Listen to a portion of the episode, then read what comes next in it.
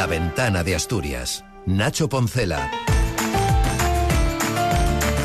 Que Asturias tenga el segundo mayor gasto por receta médica de España deja claro una vez más que el Principado necesita nuevos aires. La llegada de la alta velocidad ferroviaria y la mejora de las comunicaciones y las telecomunicaciones se convierten en factores determinantes para que la iniciativa del Gobierno regional de poner en marcha una red pública y gratuita de escuelas infantiles no quede solo en una acción para aligerar los gastos municipales, sino que sea un reclamo para rejuvenecer una población que cada vez es menor y más anciana.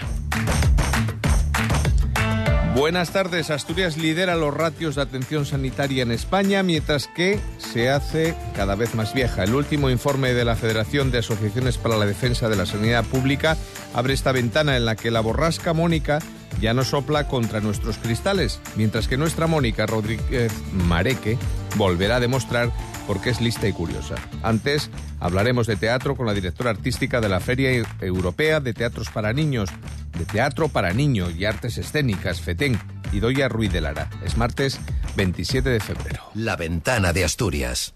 Nacho Poncela. Asturias es la comunidad en la que menos hay que esperar de media para conseguir una consulta en atención primaria según la Federación de Asociaciones para la Defensa de la Sanidad Pública. Su informe anual sobre la atención primaria recoge que el Principado fue además la comunidad donde más aumentaron las consultas médicas presenciales tras la pandemia, un 50%. Marciano Sánchez es el portavoz. La media de las comunidades autónomas está en el 86,7, el 56,3 y 9,12 días. O sea que Asturias tiene en este aspecto una situación claramente eh, mejor. ¿Pero por qué? Porque el gasto medio en atención primaria por habitante se sitúa en 306,5 euros por encima de la media española, que está en 270 euros mientras que el gasto en recetas es de 325 euros por habitante. Solamente lo supera Extremadura con 402. Efectivamente, una comunidad envejecida. 7 y 22 pendientes de la meteorología que afortunadamente ya nos ha dado un respiro. La nieve permite además reabrir las estaciones invernales de Valgrande, Pajares y Fuentes de Invierno. Como ya les contaba, las precipitaciones caídas durante las últimas horas eran una esperanza para revitalizar un sector que lleva pidiendo a voces al cielo que, por cierto, las condiciones sean no solamente agradables para esquiar, sino que mantengan la nieve caída. Fuentes de invierno abrió hoy después de la una de la tarde, mientras que los accesos al puerto de San Isidro permanecieron cerrados por riesgo de aludes hasta poco más desde hace poco más de tres cuatro horas. En ese momento la vía ya se encuentra abierta, eso sí, con uso de cadenas. El director de Fuentes, Armando Valdés, confía en que las próximas horas vayan a estabilizar las condiciones para poder esquiar. Lo único bueno es que a partir de hoy ya parece que el viento amaina y temperaturas muy bajas y algo de precipitación. O sea que contentos porque por fin nos acompaña la nieve. Veremos cómo llega el fin de semana, pero de momento hay una tregua. No obstante, siguen cerrados por nieve Tarnas, Miedo y El Conio. Y además hay ocho puertos de la red secundaria con aviso de cadenas. Pajares está limpio y la autopista del Huerna abierto con aviso de precaución y recomendación de no superar los 100 kilómetros por hora. Y no dejamos de hablar del temporal y de las precipitaciones porque el Ministerio de Transición Ecológica ha ofrecido datos actualizados sobre las reservas de agua que han elevado su capacidad hasta casi el 81% en el Cantábrico Occidental. 7 y 23. El consejero de Fomento, Alejandro Calvo, ha advertido este martes de que la opción más favorable para mejorar las bonificaciones en la autopista del Huerna y que se concedan cuanto antes es aprobar los nuevos presupuestos generales del Estado. A quien nos escuche eso seguramente no le preocupa más allá de que sea representante político de algún partido. Según Calvo, la aprobación de las cuentas públicas para el Estado permitiría incrementar la cuantía prevista hasta ahora para aplicar esas mejoras. Necesitamos presupuestos generales del Estado porque sin presupuestos generales del Estado no vamos a poder incrementar las bonificaciones de manera global. Podremos ejecutar mejor pero no vamos a incrementar de manera global. Y entre las voces políticas de esta jornada destacamos la de la alcaldesa de Gijón, que ha estado en la SER, ha ahondado en las razones, por ejemplo, de que la ciudad no sea o no vaya a ser sede del Mundial en 2030. Carmen Murillón lamenta la ausencia de un plan de financiación como el que sí tienen otras ciudades aspirantes y al ser preguntada por qué el ayuntamiento no ha optado por presentar un documento que no ha hecho el grupo Orlegui, decía lo siguiente. después de señalar también que durante esta jornada ha estado preocupada, o durante las últimas semanas ha estado preocupada de lo que sucedía con las escuelas de CO3. Escuchamos antes esta voz de la alcaldesa de Gijón sobre la situación de las escuelas.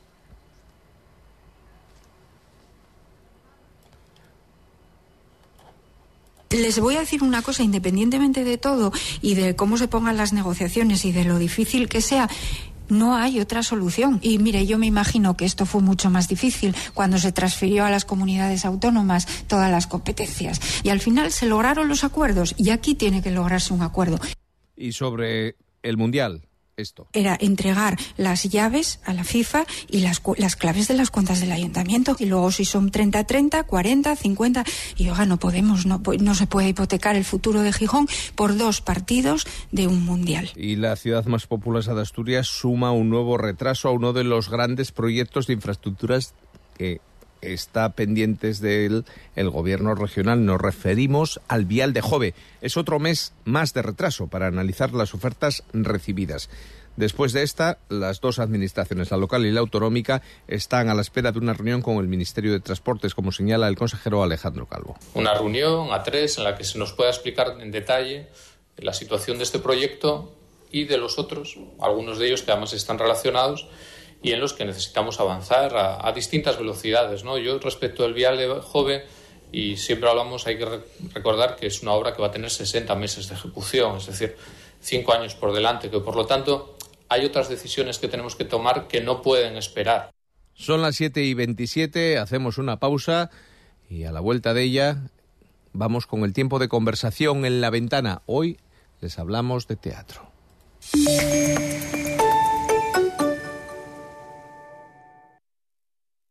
Ser Gijón.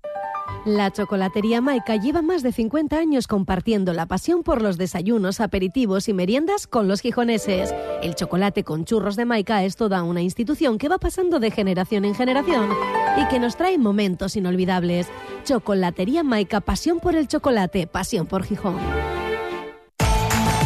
Hola, soy Carlos Francino. Me hace muchísima ilusión anunciaros que el próximo 22 de marzo vamos a abrir la ventana en el Pozo Sotón, en San Martín del Rey Aurelio.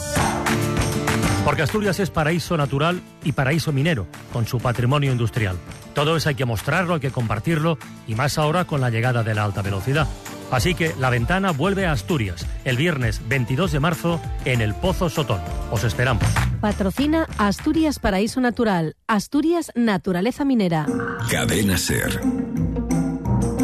100 años de radio. La ventana de Asturias. Nacho Poncela.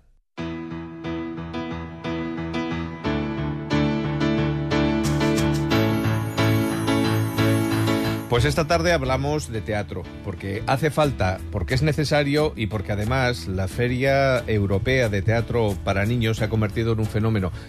Ya hace mucho tiempo, que son 33 ediciones con esta la que cumple FETEN y nos agrada mucho que esta tarde se asome a la ventana y que además nos acompañe aquí en el estudio la directora artística de, no sé si una feria, festival, todo junto, en todo caso, un gran espectáculo. Idoya Ruiz de Lara, ¿qué tal? Bienvenida, buenas tardes. Hola, muy, muy, muy buenas, ¿Qué, gracias. eh, qué parte tiene ya de feria y de festival? Porque claro, eh, surge de una manera profesional, pero ha derivado a lo popular de una manera extraordinaria, ¿no? Claro, claro, y como muy bien dices, eh, de cómo nació y del objetivo es el profesional, ¿no? Y de hecho, hay veces que es, es un poco confuso también para la ciudadanía, pero gracias a que tiene este origen y esta potencia profesional tan grande, es cuando la ciudad puede disfrutar de tantos espectáculos de compañías de tanta calidad, porque si no, pues sería imposible que ellas también accediesen a estar aquí, eh, a hacer tantos pases, a ofrecer lo que ofrecen, ¿no? Y, y en una semana. Entonces yo creo que eso, bueno, pues es, es algo muy bonito también, que, que se cree un festival de ahí. Son, son 77 compañías, si no me equivoco, de seis países, 15 comunidades autónomas, en este caso, de 17, pero las peticiones eh, creo que superaron las 700. Exacto. ¿Dónde está el éxito de FETEN? Que es único porque no sé si podemos compararlo, se me ocurre, con el Festival de Teatro de Aviñón. ¿Hay algún referente ahora mismo como FETEN? Pues eh, hay referentes internacionales, eh, pero van más hacia un menos programación y más punto de encuentro, o sea, los eventos que hay grandes de este estilo. Y creo que por lo que a lo mejor nos distinguimos más es porque sí somos un punto de encuentro muy grande, pero la programación es muy extensa. Entonces, en otros países, en Canadá, en Suecia, ya como te comentaba, hay grandes festivales, pero es cierto que nosotros mantenemos una programación muy, muy, muy potente y, y de alguna manera, pues eso es lo que le hace muy especial, ¿no? El, y la calidad del de, equipo que siempre ha trabajado en la feria ha hecho que la, calidad, la, la programación sea un sello. Los programadores aquí se ponen las botas, sí. lo hemos visto. Porque desde aquí, si nuestros oyentes no lo saben, se hacen programaciones para no solamente España, sino fuera. ¿De qué manera? ¿Qué dicen cuando llegan aquí? No sé si les llama más la atención eh, el nivel de las compañías que vienen, el ámbito en el que se celebra también FETEN. Pues como dices, lo que más le llama la atención y lo que más valoran es poder ver tantas cosas en tan poco tiempo, porque si no realmente les sería imposible a sus agendas, eh, a todos los niveles, el viajar a ver esto en directo.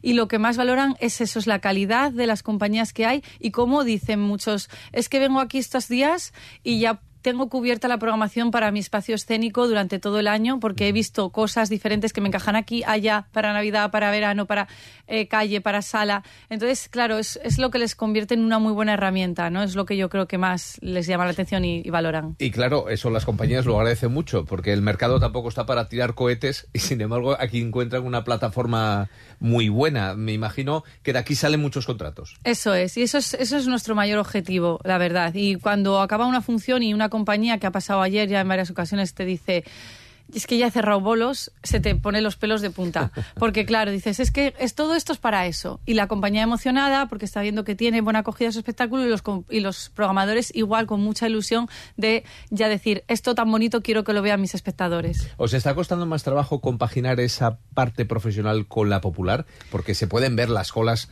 delante del Teatro Jovianos en su taquilla para poder adquirir alguna de las localidades que muchas veces se acaban. No sé si además se puede cambiar ese sistema o no. Claro, es interesante esto que nos planteas, ¿no? Porque realmente eh, el festival, al final la feria también se convierte en un festival para la ciudad. ¿Y qué ocurre? Que es cierto que hay muchos espectáculos que son de pequeño y mediano formato y aunque no hubiese profesionales, también tendrían un público muy reducido porque son creaciones que hacen para los niños que estén muy cerquita. Entonces, esta, esta, ¿no? esta condición de esa cercanía que requiere el espectáculo más ser una feria a veces nos hace que nuestras entradas se agoten muy pronto y sabemos, o sea, por un lado dices qué bien, ¿no? Esa respuesta y por otro, claro, quieres intentar llegar a más. Entonces, eh, siempre eh, valoramos eh, como lo que nos llega de los públicos y también el sistema de comprar entradas. Ahora lo que hacemos es que se puedan vender en el día para asegurar que tú tienes más claro que vas a poder acudir ese día, pero está bien, muy bien que podamos repensar y repensar facilidades para las familias de Gijón. Eh, así que le daremos muchas vueltas en cuanto acabe esta edición. Creemos que es una de las cosas en las que tenemos que poner nuestra mente. 15 comunidades, como decía, 6 países y Asturias también está presente. ¿Ha animado esto a la creación artística? Es decir, FETEN ha potenciado la creación del teatro para los más pequeños en el caso de Asturias, porque estamos acostumbrados, y perdona Idoya, que Euskadi, Cataluña, Valencia han sido siempre como referentes en este tipo de teatro familiar. Sí, pero yo creo que sí. Creo que de hecho tenemos un nivel eh, muy alto en Asturias de teatro para familias, muy alto.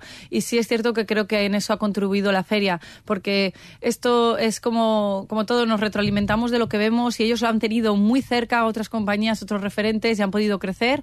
Eh, es igualmente, ¿no? Como hay otras ferias en, en Tárrega, en Cataluña, que es la, la, la, feria de calle más importante. Y entonces, claro, surgen muchas compañías de teatro de calle porque se están, eh, ¿no? Uh -huh. Está llegando, inspirando y el ambiente está. Entonces, creo que esto también es lo que nos pasa a nosotros con el teatro familiar y podemos estar muy, muy felices de, de que siempre haya una presencia muy alta asturiana porque la calidad es muy buena. Y sin embargo, tenemos muy pocas salas. En el caso de Asturias, solamente una ahora mismo, que se llama El Huerto, que la tenemos aquí Eso cerquita es. en Gijón y que yo que he podido ser protagonista muchas veces de sus obras, es un espacio muy recomendable. ¿Qué falta? ¿Impulso empresarial, quizás?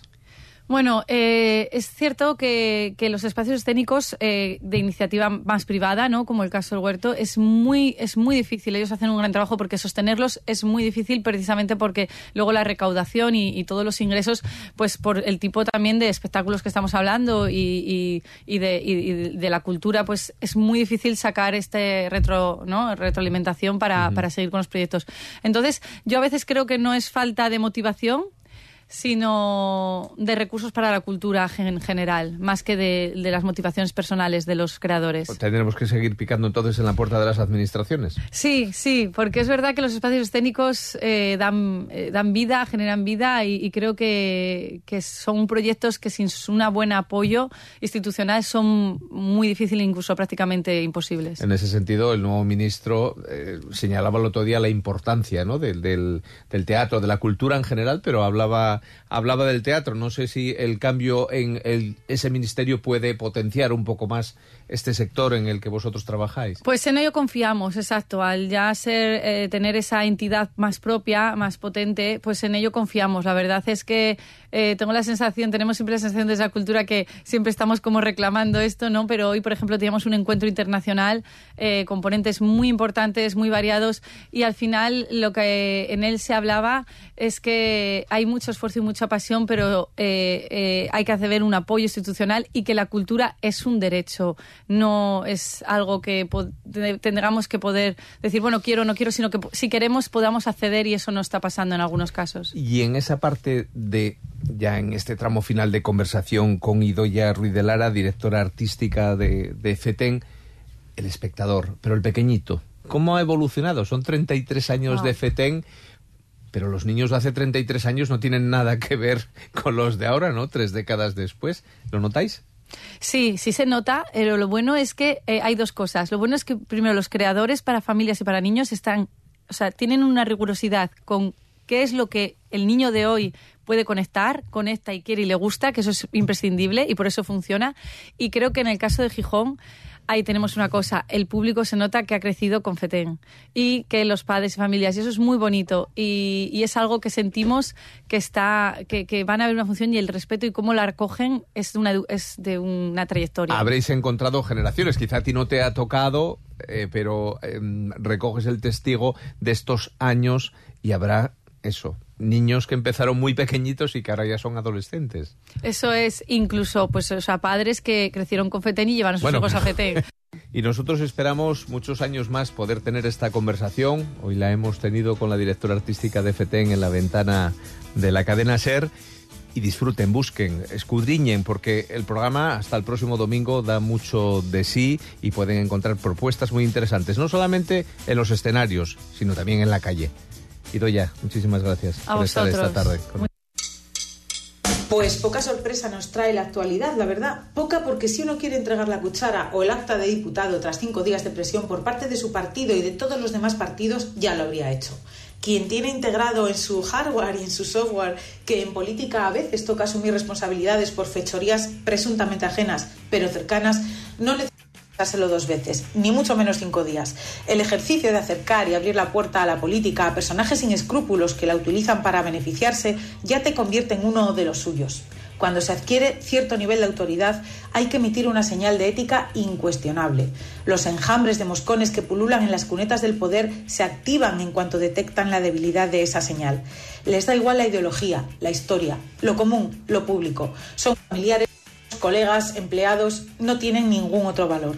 Normalizar que un individuo pase de portero de un club de puteros y sin formación ni experiencia alguna atienda de otro individuo con cargo político ya retrata al asesorado y siguiendo lo que para algunos es el cauce natural en este tipo de alianzas de asesor se asciende a consejero no vayamos a perder el rumbo y acabar de nuevo en la portería de un antro de explotación de mujeres pudiendo pillar cacho en caladeros mucho más rentables repletos de personajes influyentes hay el poder más efectivo que el fentanilo Mucha gente no es nadie sin el cargo. Sin cargo se quedan en pelota y sin pelotas a su alrededor, solos, sin nada que rascar ni que mangar, sin relevancia social e incluso familiar. Se aferran a su parcela de poder, por pequeña que sea, como Jan Paresa la Roca. Atraviesan las fronteras de sus cambios de estatus si es que se tienen que mover sin bajar de niveles o sí, sin nada que declarar. La mercancía queda oculta bajo sillones y despachos. En fin, que no acabamos de destruir del todo las estructuras de propagación de la corrupción. Siempre habrá seres que se mueven por la codicia, pero hay que las estructuras que les permitan existir más allá de sus primeros pasos. Nombres como José Luis, nombres como Coldo,